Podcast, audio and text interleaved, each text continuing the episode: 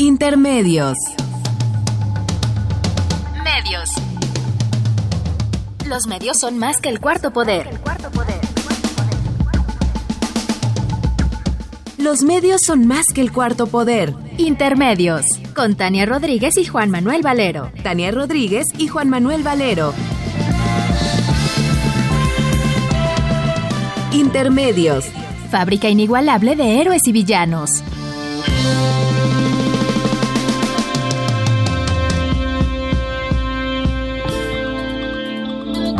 Intermedios.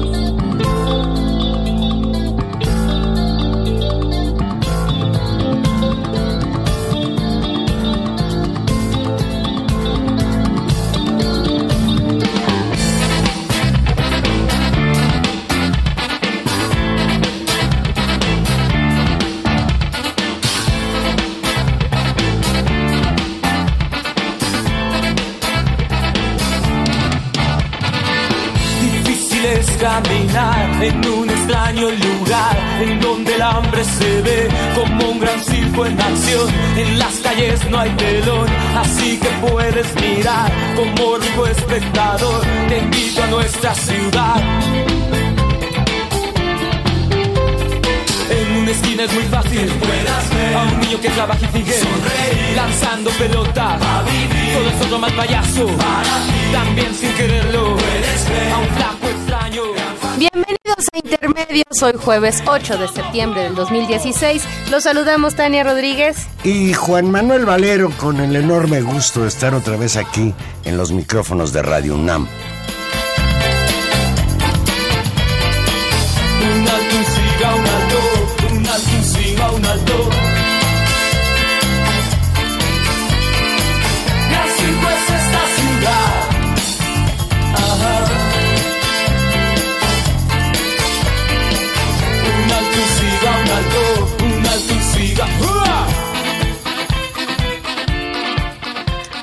Híjole, esta canción es emblemática en la Ciudad que de México. sí, un himno de veras. Pasazo que ya desapareció. La maldita vecindad y los hijos del quinto patio. ¿Sabes quién los bautizó? Carlos Monsiváis. No, o sea, una, un- un- Son- son- una banda. em- Son porque su música se sigue Sí, escuchando. y, y cada tanto incluso incluso tocan pues un, un saludo a los a los malditos y por supuesto pues esta canción de veras un disco fantástico para la historia del rock nacional donde nuestro productor nos ha prometido que todo septiembre vamos a oír música en español y abrimos este No, no música en español, música mexicana. Ah, bueno, claro, también música mexicana en la cual vamos a vamos a estar escuchando este mes y bueno, qué maravilla empezar con este con este disco, el circo importantísimo, la la, la- la- el trabajo pues de los malditos, como tú decías. Pues- Valero, pues qué bueno que estás aquí, bienvenido, nueva Pues cuenta. yo estoy contento de estar aquí. Fui a un congreso de divulgación de la ciencia a Querétaro. ¿Aprendiste mucho, Valero? Pues no, los congresos yo creo que son innecesarios pero divertidos. No, ¿cómo, Bueno, sí Valero? una Los cosa, congresos sí son muy aprendí. Te voy a contar algo que me llamó mucho la atención.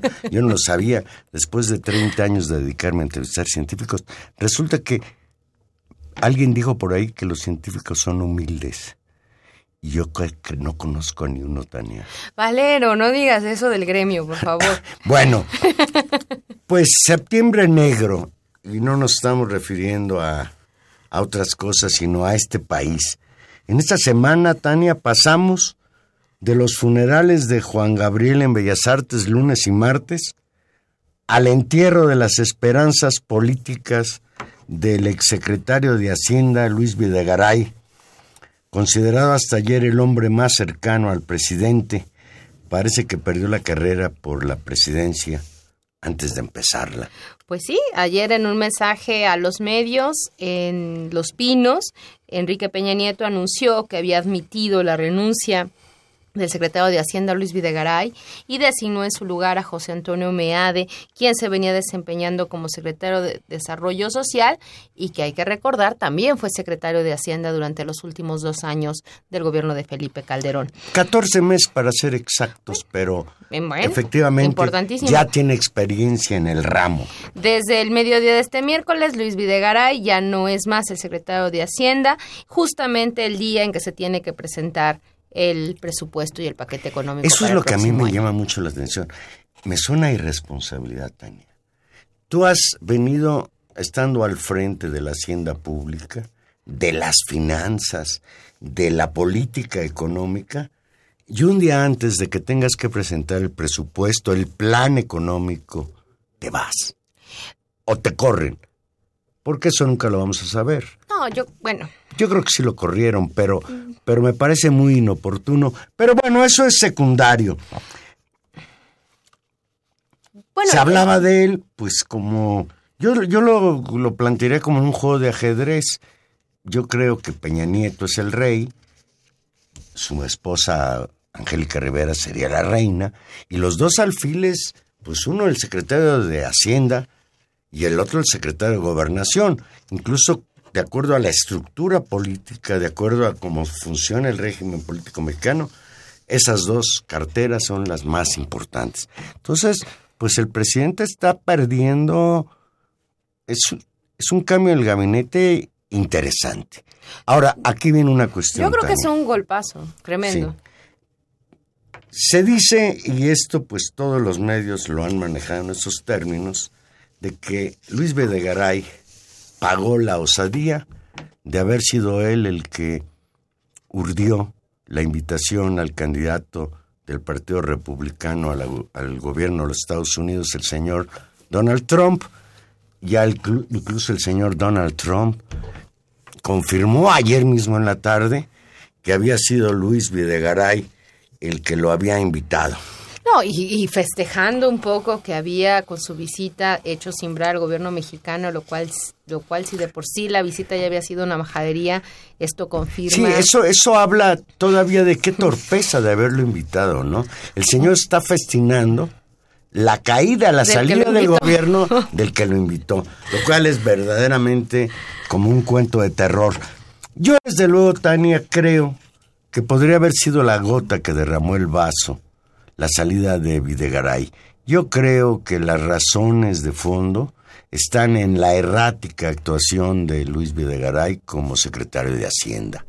Prometió durante cuatro años crecimiento económico que nunca hubo, el país se volvió a endeudar, el déficit de las, de las finanzas públicas es enorme y el país no crece y la pobreza no se abate y las llamadas reformas estructurales no han dado ninguno de los resultados a corto plazo que el propio secretario de Hacienda había prometido y algo muy grave. La cuestión que nos vino engañando con el precio de la gasolina, que no va a subir. Y ahora parece ser que en el nuevo eh, plan económico para 2017, en el nuevo presupuesto, se pretende liberar el precio de los energéticos.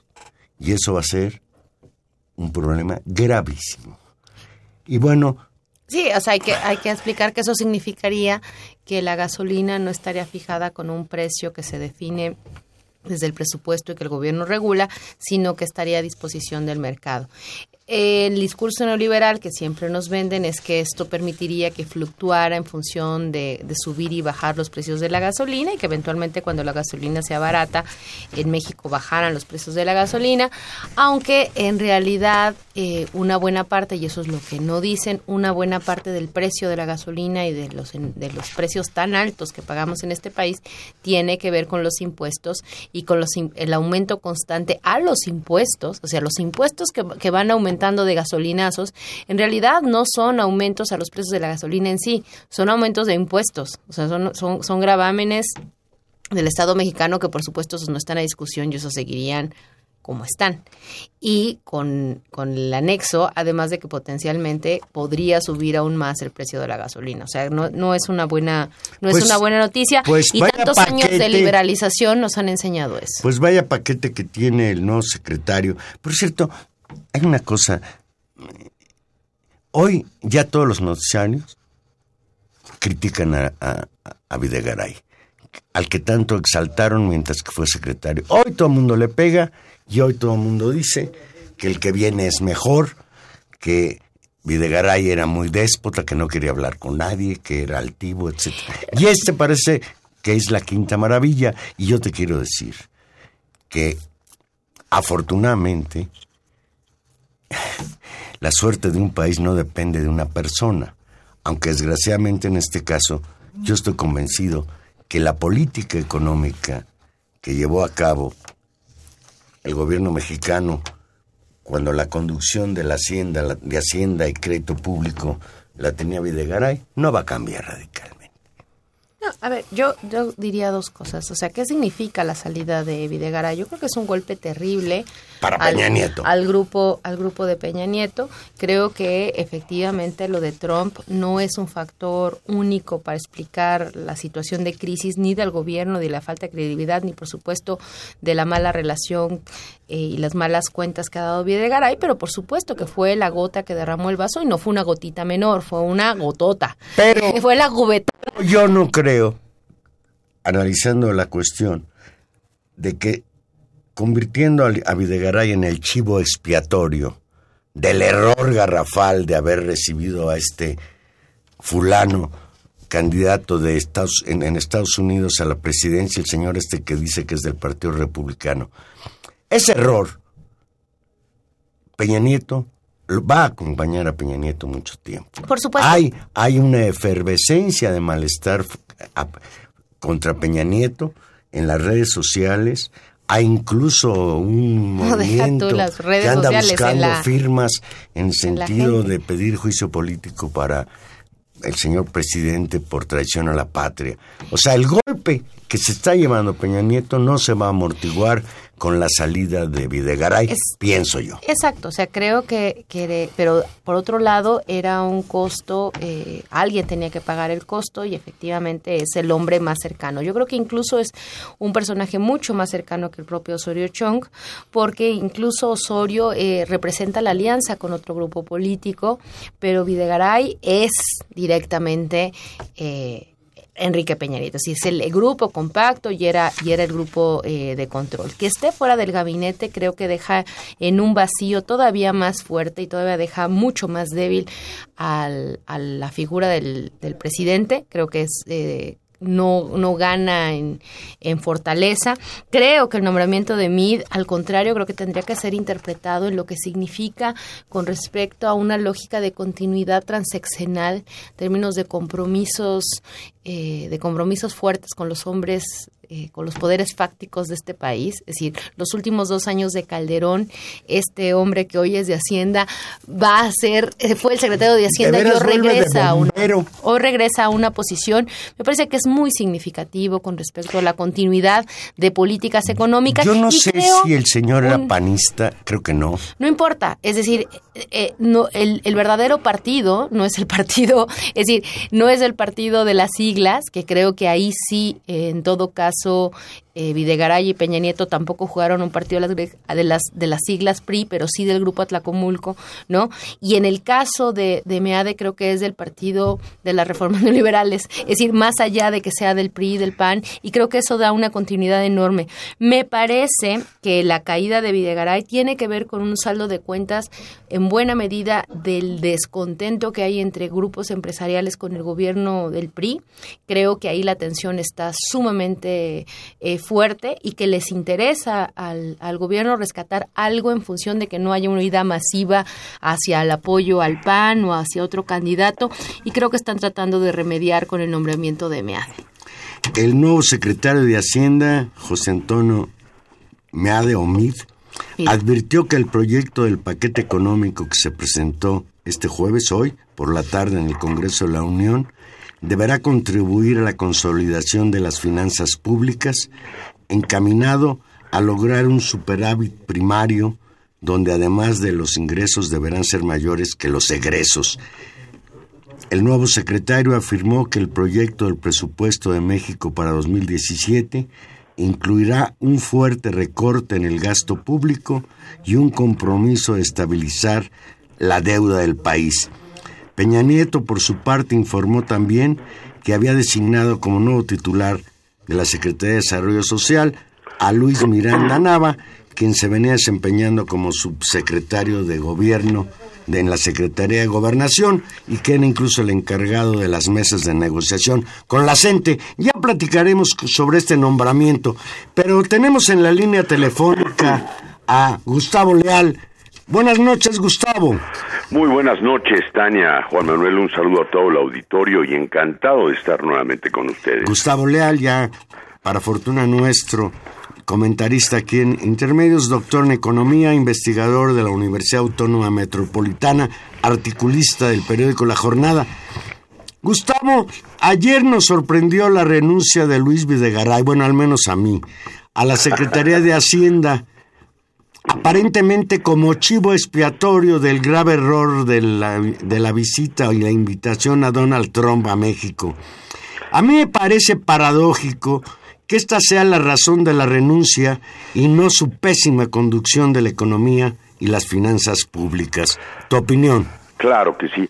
Bueno, yo quisiera empezar esta emisión con una noticia triste y con una dedicatoria falleció Roberto Escudero, gran Ah. líder del 68, compañero nuestro de la Universidad Autónoma Metropolitana, y pues yo quisiera participar al auditorio esta triste noticia a ustedes y dedicarle a su familia y a él pues estas palabras por lo que representa justamente esa generación del 68. Claro, y un hombre, un hombre recto, brillante, siempre Y que se mantuvo consistente. honrado hasta el claro, final, ¿verdad? exactamente. Murió, murió hoy Roberto. Hoy hoy fue, Hoy hoy fue. Juan Manuel, justamente.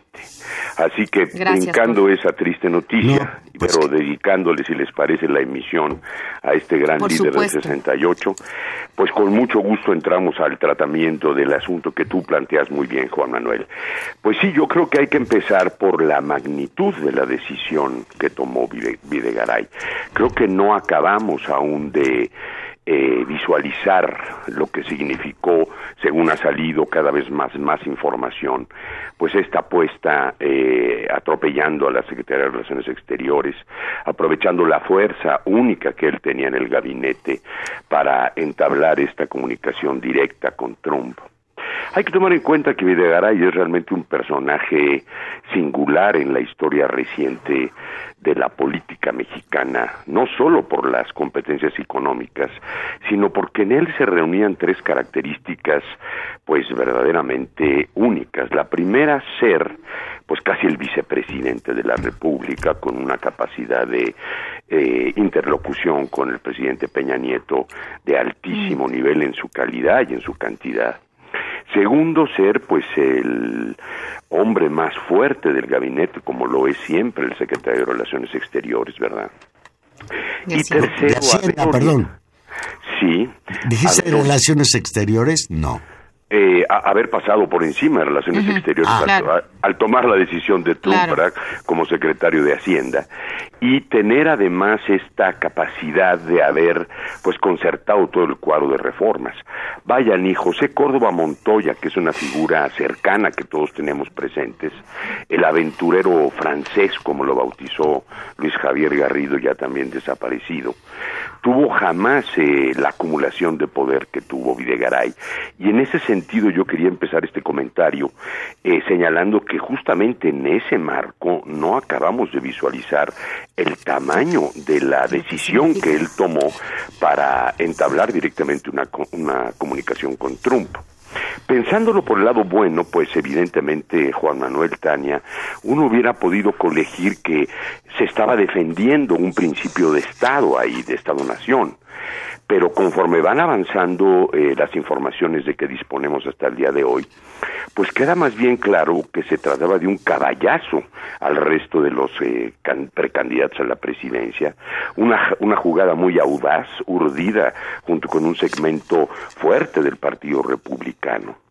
Y que como muy bien señaló el, el diario The Economist, ¿verdad? La revista, pues eh, significa una decisión que puede, puede representar en caso de que Trump, gracias a esta reunión, eh, eh, creciera como está creciendo y ganara la elección, pues una decisión eh, de un impacto enorme para el país en el siglo y para el mundo. Oye, no, yo, yo creo que está exagerando de Economist. Imagínate Peña Nieto convertido en el gran elector de, de Estados Unidos. Pero no es ¿No es un poco exagerado? Es que se refiere más bien al, al, al, como creo que capta muy bien Tania, la repercusión global que tiene la presencia de una figura como Trump, más que a la decisión de Peña, ¿verdad? Pero bueno, esto creo yo que es lo primero que hay que decir. O sea, el tamaño de la decisión de Videgaray es verdaderamente algo pues vamos a utilizar nuestro lenguaje nacionalista siempre presente, ¿no? Pues es un santanismo del siglo XXI de proporciones pues absolutamente únicas. Y creo yo que eso es lo que permite pasar a un eh, segundo nivel del análisis. Lo primero es la persona, el tamaño, lo que se mueve ahí por esta decisión, una figura única, decía yo, en la historia reciente del, del Poder Ejecutivo. Lo segundo es que hay un dato que tal vez no ha sido del todo evaluado, pero que creo yo que detona el cambio, y que es que después del tamaño de esta decisión, Luis Videgaray quedaba absolutamente incapacitado para negociar el presupuesto de egresos de la Federación. Yo creo que por eso el cambio es ayer, dado que hoy se presentó, y porque evidentemente él no se podía sentar ya a la mesa de nadie a negociar absolutamente nada. Sabemos además que él negoció durante estos cuatro años con este enorme poder que ya comentaba yo, pues muchísimos de los pactos que llevaron al Pacto por México y las reformas, pero también estaba involucrado en una infinidad de áreas. Hay, por ejemplo, una que no deja de ser inquietante, colocar al frente del PRI incluso a un tecnócrata como Enrique Ochoa, que venía de la Comisión Federal de Electricidad incluso pensando en esta proyección de, de la propia candidatura de este equipo para darle continuidad a las reformas, ¿verdad? Así que yo creo que esto tiene mucha relevancia y explica. Él no estaba ya en condiciones de negociar absolutamente nada. Y eso nos lleva directamente entonces sí a abrir el panorama de los cuatro años y medio, sobre todo en la gestión económica y sobre todo en lo último que se ha señalado mucho, sobre todo por las calificadoras. Realmente, ¿cuál es el balance después de cuatro años y medio? Bueno, pues en primer lugar, un fracaso completo de lo que sería la apuesta por un crecimiento económico con estabilidad. Realmente en ese sentido el proyecto de Videgaray pues estrelló con el país real. No cumplió de ninguna manera con elevar la tasa, podríamos decir, de crecimiento del país y se tuvo que acoger, como siempre, como acabamos de escuchar de José Antonio Mir, que será un secretario terrible de línea dura, la línea más dura tecnocrática, volvernos a, eh, pues, cantar la prédica de la estabilidad.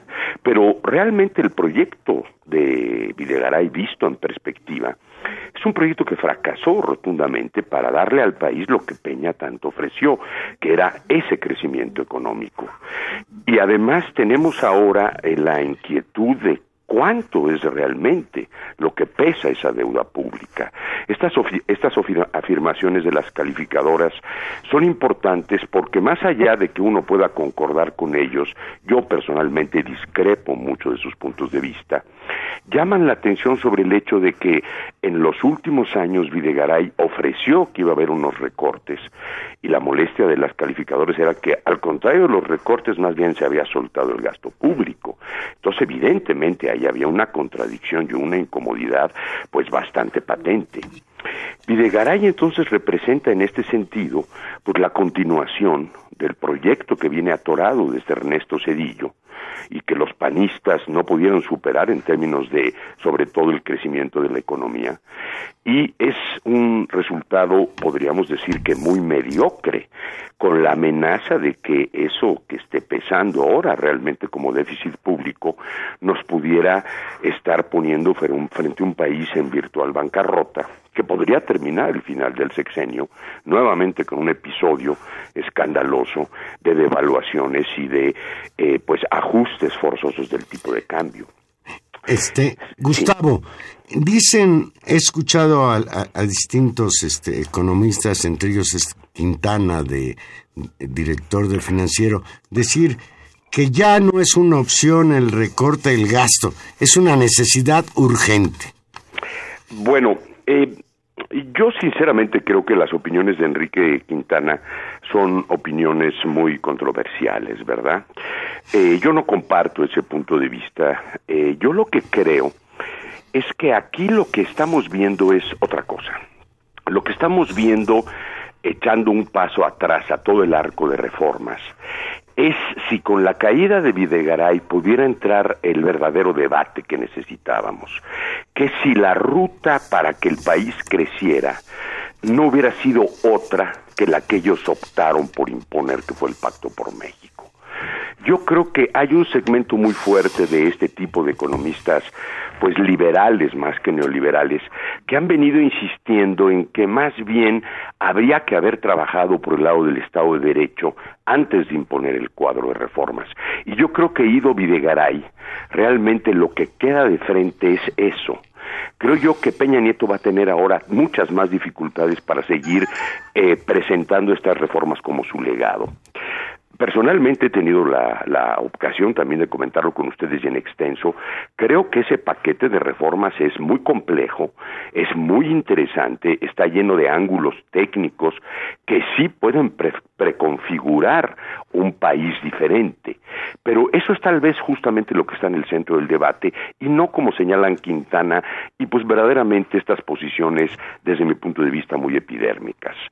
Lo que parece estar en el fondo es ¿por qué no se tomó una opción más estructural en el sentido de haber reconocido que desde hace ya más de 15 años el país arrastra un fenómeno complejo que es la incapacidad del sector formal para acumular suficiente capital fijo que absorba la enorme tasa de informalidad que tenemos.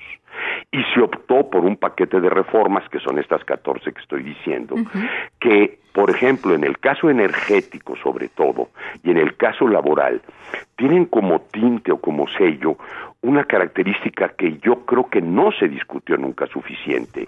No es un paquete de reformas inclusivas para sobre todo detonar inversión que genere empleo para los jóvenes, sino que es un paquete realmente excluyente que beneficia a un sector de inversores y afecta severamente la capacidad de contratación formal de los jóvenes. Y eso creo yo que atraviesa todas las reformas y se discute muy poco.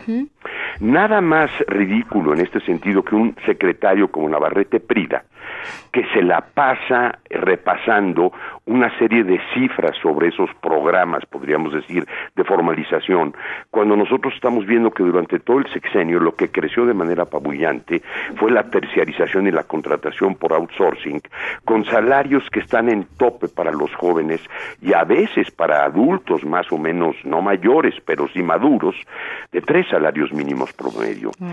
Y yo creo que en ese sentido la caída de, de Videgaray lo que emblematiza es una pregunta que para todos nosotros es una pregunta muy importante. ¿Cuál sería la ruta realmente de crecimiento e inversión para hacer una propuesta de modelo económico incluyente. Aquí, por ejemplo, yo echo de menos que por el lado de los partidos de izquierda tampoco se discuta eso. No tenemos sobre la mesa realmente propuestas para plantear esto el nuevo modelo realmente de crecimiento, sino más bien tenemos en algunos de los intérpretes, tanto del PRD como lo de Morena, pues la invasión de campos que desde el área económica, me parece a mí, nunca fueron su materia dura, como meterse a los temas que yo manejo profesionalmente, que son los temas de salud y seguridad social.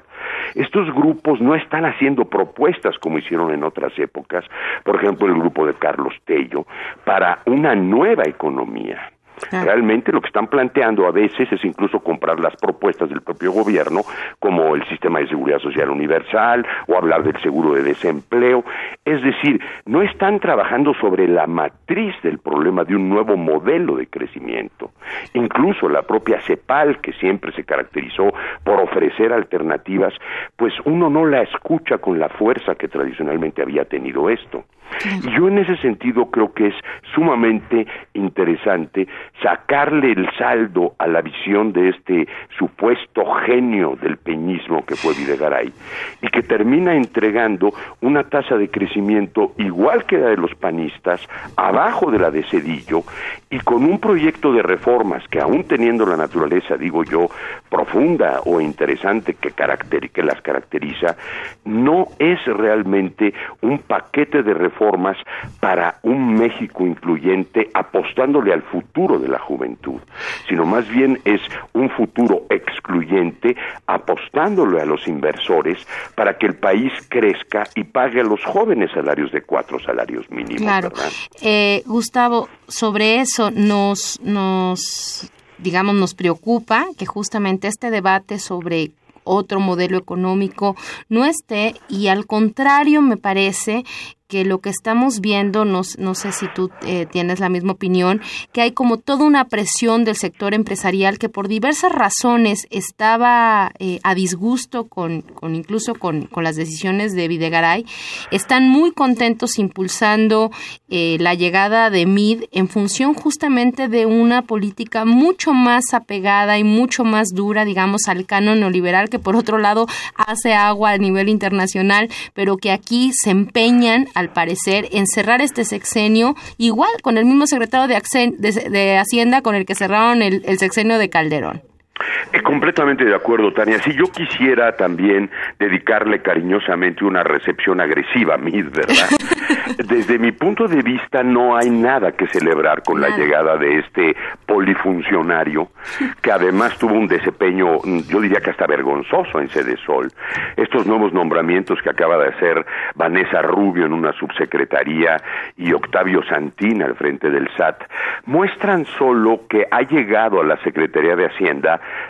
lo peor de lo duro de la tecnocracia mexicana. Y en ese sentido, Videgaray sí se merecería un reconocimiento, porque por lo menos en la parte de la política fiscal, la sendaria, que es la que más le ha molestado al sector patronal, sí realmente estuvimos ante un esquema progresivo y con cierta capacidad eh, de redistribución muy limitada, pero que implica ingresos públicos nuevos, dado que la defendió como una alternativa neutra, podríamos decir. José Antonio Meade representa realmente el regreso de lo peor, además de que representa él mismo una opción en términos tecnocráticos que yo creo que debe ser repudiada como opción de crecimiento. En materia particularmente de los temas que yo trato, estoy seguro que la simple presencia de MID abre todas las oportunidades que habían quedado relativamente canceladas de que, por ejemplo, todas las modificaciones que urgimos en el sistema de pensiones queden pospuestas y cuando se las traten que den queden en contra de los trabajadores.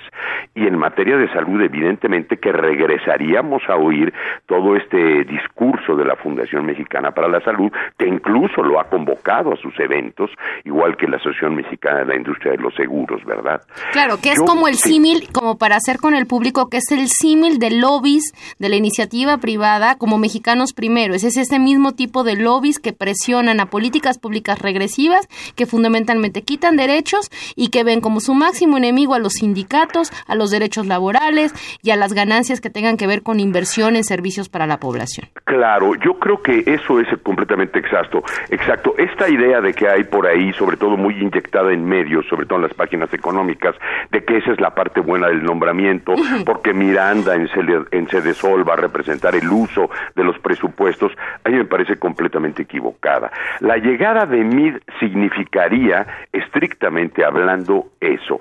Es no solo más de lo mismo, sino es más de lo mismo con el peor, con el más duro, con el tipo más insensible y que nos ha dado muestras en muchas de sus apariciones de que es una persona absolutamente incompetente para ofrecer, como decía yo, eh, un México incluyente con un futuro más prometedor para los jóvenes. Además hay que tomar en cuenta algo fundamental, de quién fue secretario de Hacienda Mid de Calderón.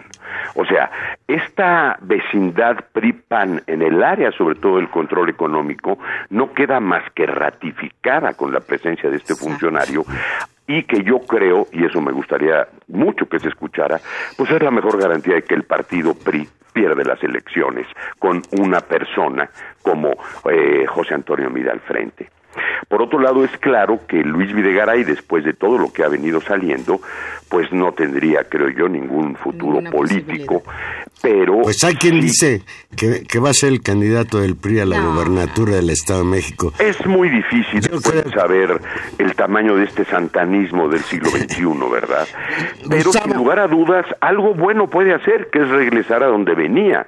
Él, él, inició su carrera en Protego, el despacho de Pedro Aspe, y haría muy bien, creo yo, en volver a sacar sus bártulos, aceitarlos. También, también haría muy bien en regresar a la casa de Malinalco.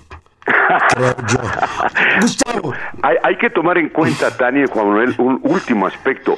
Este cambio de Peña Nieto también nos lo deja de ver eh, completo y de perfil. No es un cambio apostador. No trajo a alguien de afuera, no ofrece otra cosa es un cambio de posiciones. Va y recurre al más torpe y rudo de todos los tecnócratas que es Smith, que ya lo tenía ahí, y por otro lado saca a un subsecretario y lo coloca como secretario, pero no abrió baraja. Y en ese sentido yo creo que el cambio deja ver a un presidente que ya no tiene margen. Y muy débil, ¿no? O sea, es, un gesto de debilidad. A ver, vamos, vamos a, a dejar que Peña Nieto se defienda. En su mensaje de ayer, Peña Nieto Escuchen, en su mensaje de ayer, Peña Nieto dio cuenta de las tareas inconclusas que dejó Videgaray. Desde luego no lo dijo así porque pues son cuates y ni modo de quemarlos si ya lo había corrido.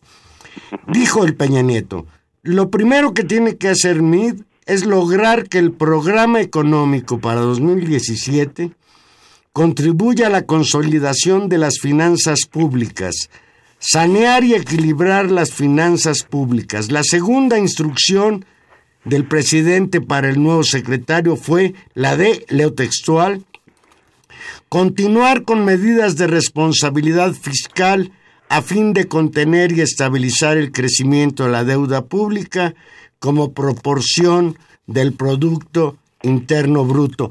Primero tradúcenos lo que dijo Peña Nieto y luego danos tu opinión. Y yo creo que en verdad lo que dijo Peña Nieto ahí fue justamente lo que yo le señalaba al principio, que Videgaray no se podría sentar a negociar y que necesitaba un cuadro limpio para poder hacer el amarre completo que, que lleva ese enorme documento que es el presupuesto de la Federación. Y segundo, yo creo que sigue esta prédica de la estabilidad. Digamos que en las instrucciones que él dio le respetó un besito a Videgaray y le dio otro besito a Mid hablando de esta prédica de lo que es la estabilidad macro. Ahora, lo interesante es esto, que puesto sobre la mesa la negociación de ese presupuesto va a ser ahora muy compleja, porque justamente como abrieron ustedes el programa, está mencionando una magnitud de recorte que evidentemente va a tener una serie de impactos en muchos lugares. Por ejemplo, aquí se ve otra de las grandes contradicciones de Videgaray y que duró los cuatro años y medio. Ellos ofrecieron incrementar eh, la tasa de crecimiento de la economía mexicana y hablaron mucho del programa de infraestructura. Bueno, pues al que más le pegaron con esos recortes es justamente al programa de infraestructura. Por ejemplo, basta pensar toda esta zona de las nuevas zonas económicas para el país del sur, digamos, que le entregaron a Gutiérrez Candiani, ¿verdad?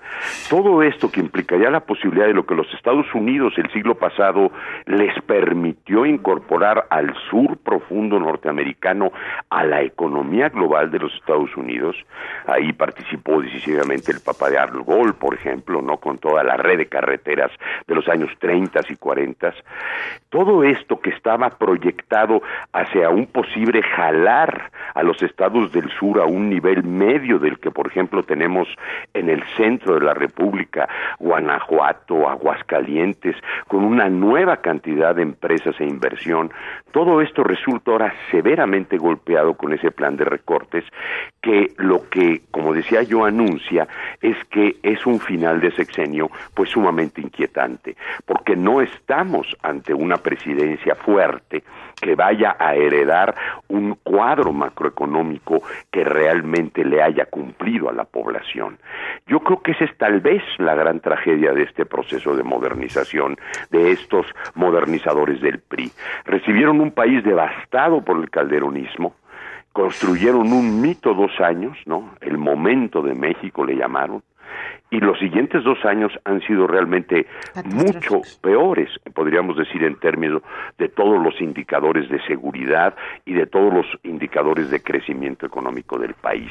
Y esto yo creo que no puedo, no podemos verlo menos que como una tragedia, porque qué más quisiéramos realmente que alguna de las estrategias de crecimiento económico pues lo garantizáramos y qué más quisiéramos que los niveles de seguridad del país pudieran siquiera ser comparados con los que teníamos al final del sedillismo. Hoy día la narcoeconomía pues ha impuesto una realidad que nos dibuja un país complicadísimo y donde toda gobernabilidad es compleja.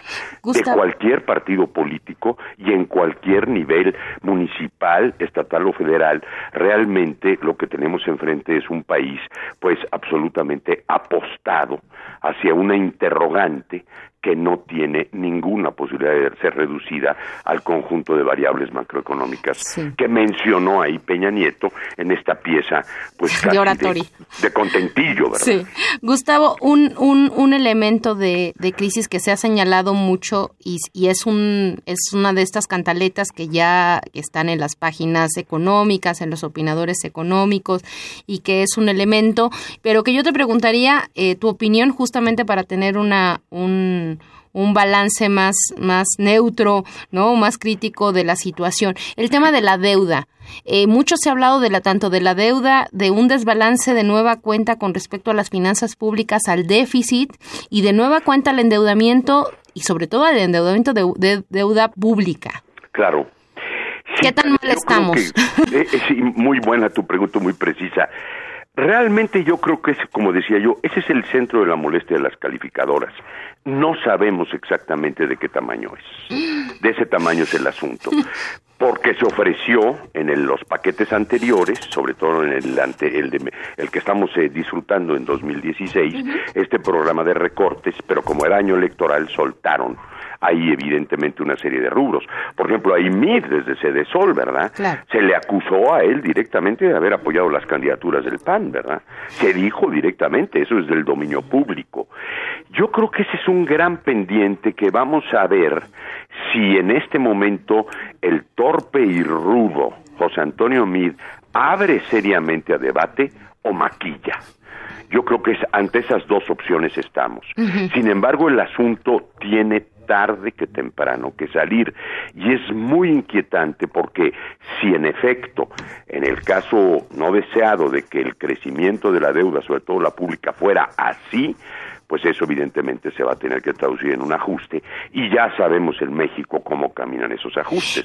Esos ajustes siempre pegan del lado laboral y pegan siempre del lado de las políticas sociales, ¿no?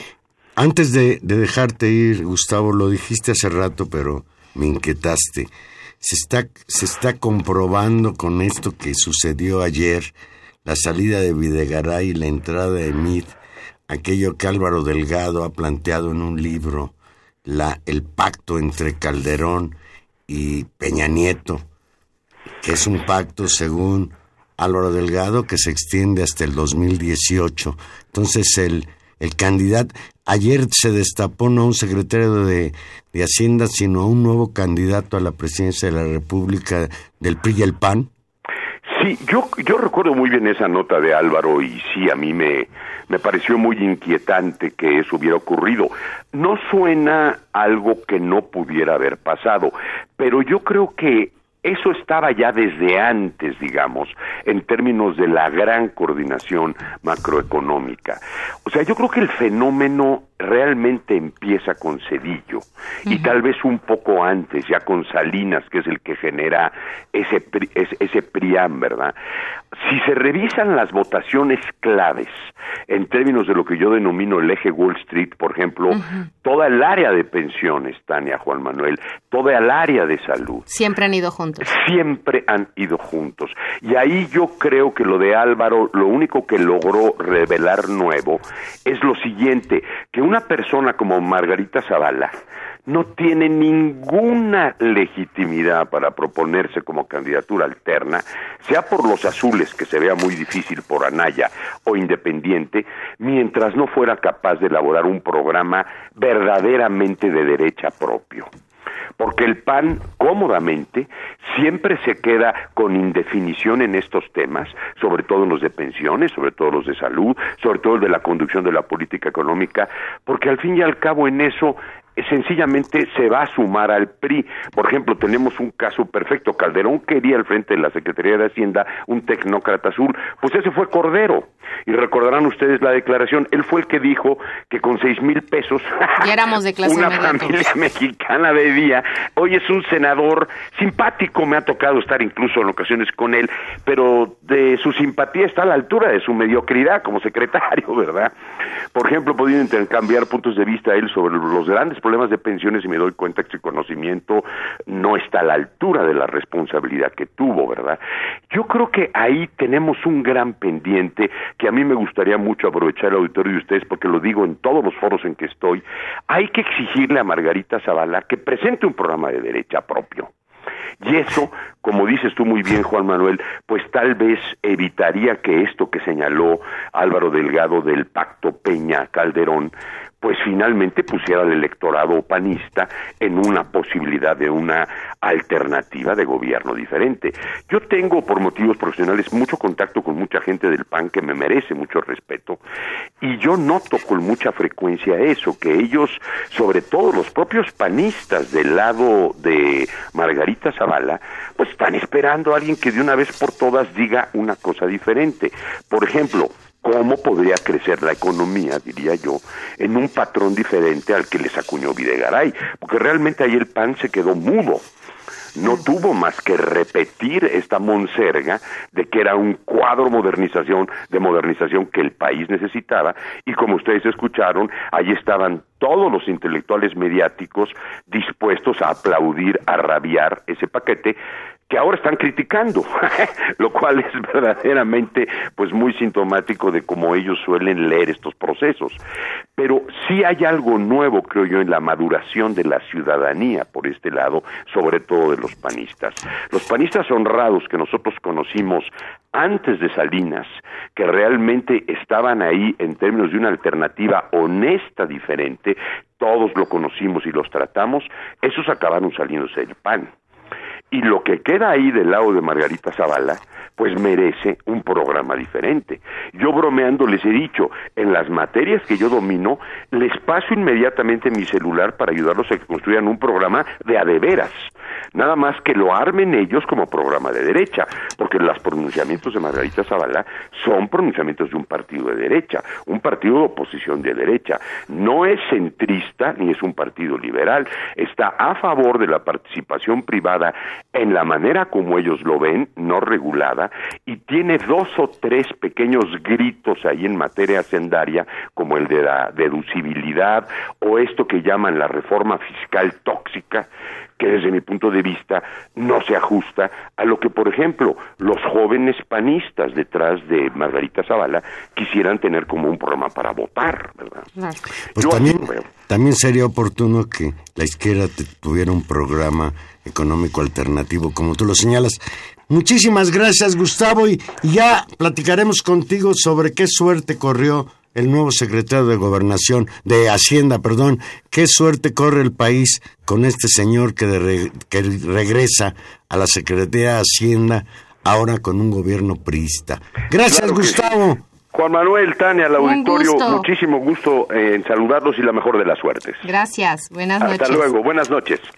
Gustavo Leal, un economista muy destacado, colabora en el periódico La Jornada y catedrático de la Universidad Autónoma Metropolitana. Ya antes de irnos a la pausa, pues sí, me, me impactó la noticia de, de la muerte del queridísimo Roberto Escudero, compañero de aquellos, de aquellos años de 1968. Un recuerdo para él. Vamos a una pausa y aquí regresamos.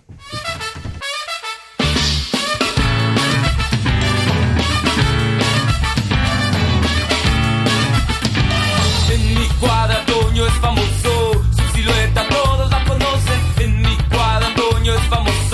su trompeta inunda la calle, un sombrero viejo, un bote con monedas, un perro va pasando y ladra al compás, música sabrosa, el sol muy fuerte, los niños en la calle,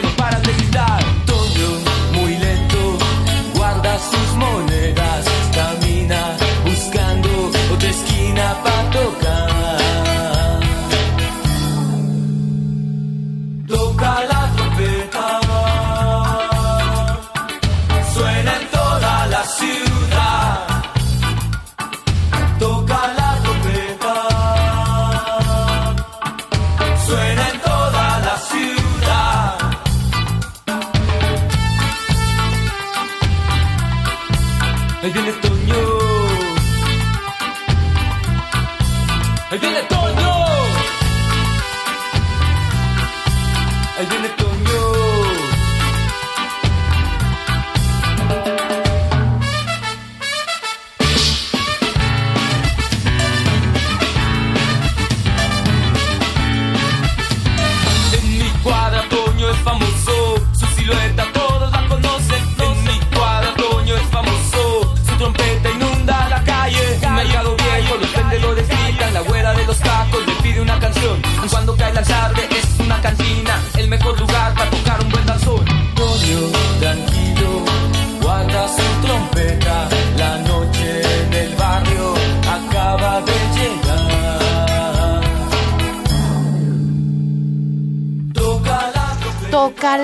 trompeta, cantan los, los, ya iba a decir los, los tacubos, qué mal, los- la maldita vecindad en este disco que seguimos oyendo, El Circo, un clásico. Pues mira, Tania, a propósito de, de esta cuestión de la invitación al señor Donald Trump, me encontré hoy en la revista Proceso un excelente artículo que les recomiendo de la ex canciller mexicana Olga Pellicer que se llama La mayor amenaza. Voy a leer textual dos párrafos y después quiero tu opinión, Tania. Dice Olga Pellicer, hoy en proceso. En los últimos dos años, en México reina la impresión de tener un gobierno de ocurrencias, no de decisiones bien fundamentadas. La inesperada visita del candidato republicano Donald Trump es una prueba más del gusto por aquellas, por las ocurrencias, aunque esta vez se fue demasiado lejos. Fue un acto de irresponsabilidad y desmesura que indigna a muchos mexicanos y acentúa el sentimiento de un país amenazado por la incapacidad de sus dirigentes. Y concluye el artículo Olga Pellicer. Al responder a las preguntas de la periodista Denise Merker en un programa televisivo, Peña Nieto afirmó con vehemencia que defendía a México de las amenazas surgidas durante la campaña electoral en Estados Unidos, como cerrar la frontera o denunciar el Tratado de Libre Comercio de las Américas. Cierto, ambos hechos perjudicarían a México. Y subraya Olga Pellicer.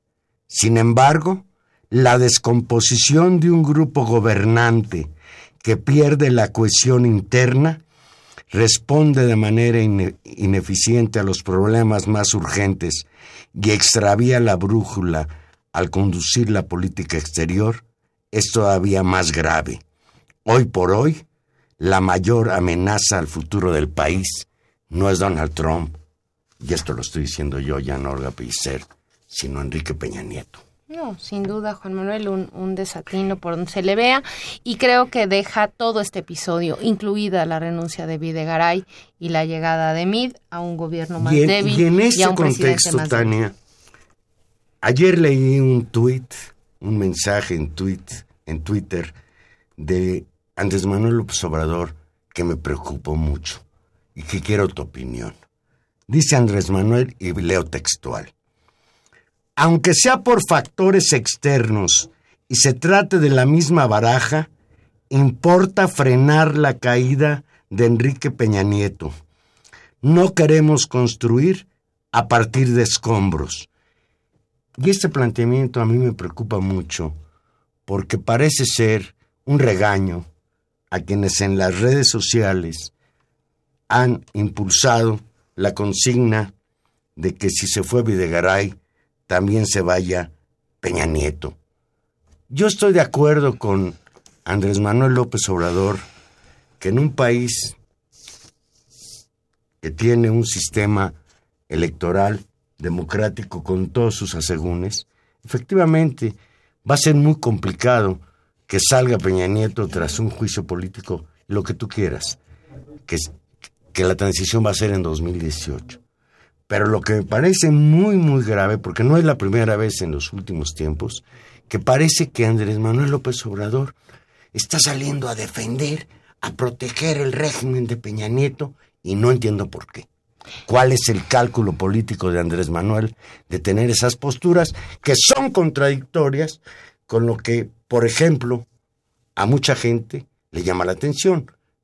Cuando Andrés Manuel López Obrador decía que quería gobernar y sacar del poder a la mafia del, del poder, así le llamaba, pues parecía más coherente con esto que parecería, no sé, como querer quedar bien con alguien y no sé con quién. Oh, yo creo que es un, un mal cálculo político de pensar que una desestabilización general de Enrique Peña Nieto podría generar una situación más complicada. Me parece que, que es yo creo que es una mala lectura porque lo que hay es una crisis enorme de legitimidad. Sin lugar a dudas es un referente importantísimo, por supuesto, el referente más importante de la oposición en este país. Eh, y creo que con mantenerse firme y en lugar de defender a Peña Nieto, brindar opciones, opciones políticas serias, eh, propuestas políticas de desarrollo, abriría un camino de mucha más certidumbre que este tipo de mensajes que creo que sí confunden y que van en contra incluso de una especie de ánimo general, de mucho enojo con respecto a, que se vaya que si Peña. tratara de mitigar y creo la, que, la- y creo la que creo que es social. un, creo que es un mal cálculo porque por un lado el enojo difícilmente se va se va a someter y al contrario creo que es justamente de ese enojo desde donde en buena medida también se construye eh, la posibilidad de verlo como una opción es decir creo que los sectores más reaccionarios están también reaccionando a Enrique Peña Nieto desde otro lugar, desde la derecha, una derecha que se rearticula no solamente en términos políticos, que también se rearticula en las calles y con otro tipo de agendas. Y vemos la marcha que están llamando, por ejemplo, para el 24 con respecto a esta cosa absurda de defender a las familias como si alguien estuviera atacando a las familias. Y al A la contrario, con un, a los matrimonios con gay. un discurso que ni siquiera se llama que así. esto es impulsado en primer lugar por, por la iglesia, Claro, por el y por señor todos, Norberto y por Rivera todos los sectores Carrera. de la derecha. Entonces, creo que, que, que esos sectores están en un proceso de radicalización, igual que el sector empresarial, apoyando discursos muy duros con respecto a quién tiene que pagar los platos rotos del crecimiento, los sindicatos, los derechos sociales, eh, eso, ¿no? Y quitarlo. Y creo que no ayuda, no ayuda en nada eh, eso y creo que confunde mucho, pero bueno, él él, él hará sus cálculos, pero bueno, a nosotros nos queda comentarlo. Y yo, de veras, me, me preocupa, vamos a ver de qué tamaño es la marcha del próximo... eh, del próximo 24 creo que es es, Del es 24. muy Ah, la marcha. del, marcha 24 sí la de la familia el Frente por Nacional cierto, por la por Familia cierto, de México tengo- aquí tengo un recado de Octavio Juárez, que nos llamó de Catepec. Dice que está haciendo una invitación para la marcha del 15 de septiembre, el día de... ah pero esa es la marcha antipeña. Exacto, ya que la convocan las redes sociales para pedir la renuncia de Peña Nieto. Esto lo pueden ver en el portal de Aristegui Noticias. Sí, hay una, hay una campaña que va saliendo en términos de- del enojo. Es muy significativo y creo que lo hemos dicho mil veces con respecto a esa fecha del 15 de septiembre que durante mucho tiempo se constituyó también desde, desde el PRI y desde estos lugares que, que hoy se pueda convertir en un lugar de repudio y de manifestación de inconformidad a un gobierno pues que el 80% de la población declara en encuestas construidas por esos propios medios y por esas propias encuestadoras que siempre les dan la razón diciendo que no los quieren. Pues yo- yo- Ese yo tamaño del enojo 15. me parece Yo que voy a ir el 15 al Zócalo. me parece muy bien. Sí. A la que me parece Todavía terrible podré ir a ver las cenizas de, de, de Juan Gabriel. No, ya, se, ya, ya se acabó. Y, a la, y, y te repito sobre la del 24, porque eso me parece muy grave, me parece muy preocupante también los discursos. Por eso también no solamente en las redes sociales hay oposición, también circulan cosas terribles como estas convocatorias del Frente Nacional por la Familia que ya raya en un discurso de odio lo que están lo que están haciendo con respecto a considerar quién es una familia y quién no en un país y en una sociedad como la nuestra donde la multiplicidad de formas de organizar de organizar los afectos de organizar el cuidado Pero además, ¿por que es lo te que son las metes en la vida privada de las demás personas? ahora sí que qué les puede no Sí. pero bueno a mí, fíjate, de me lo parece que es un de lo discurso de poco odio que Peña Nieto pudiéramos aplaudir es Lo esta poco. iniciativa que ya incluso también se están echando para atrás. pues. Y a eso es a lo que me refiero. Hay una ofensiva de la derecha que es mucho más fuerte y no entiendo cómo se cree que esa ofensiva se va a parar defendiendo a Peña Nieto. Eso es lo que es increíble. pues ya nos vamos, ya nos vamos. Estuvimos hoy con ustedes en los controles técnicos, don Humberto Sánchez Castrejón. Gracias, Humberto. En la producción, Gilberto Díaz Fernández. Y en los micrófonos. Tania Rodríguez, nos escuchamos el próximo jueves aquí en Intermedios. Y Juan Manuel Valero, que simplemente les desea que tengan una muy, muy bonita noche.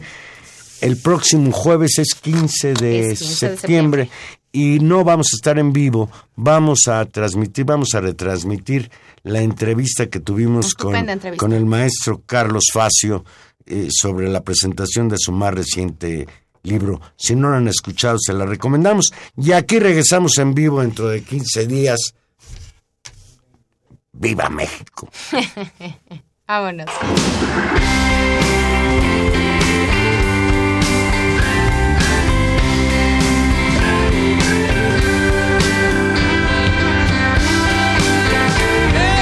Once upon a time, you dressed so fine. Through the bumps of dime and you climb. And then you. lost everywhere. Now you're bound to fall. They thought that they were just uh, kidding you. You used to laugh about everybody that was hanging out, and now you don't.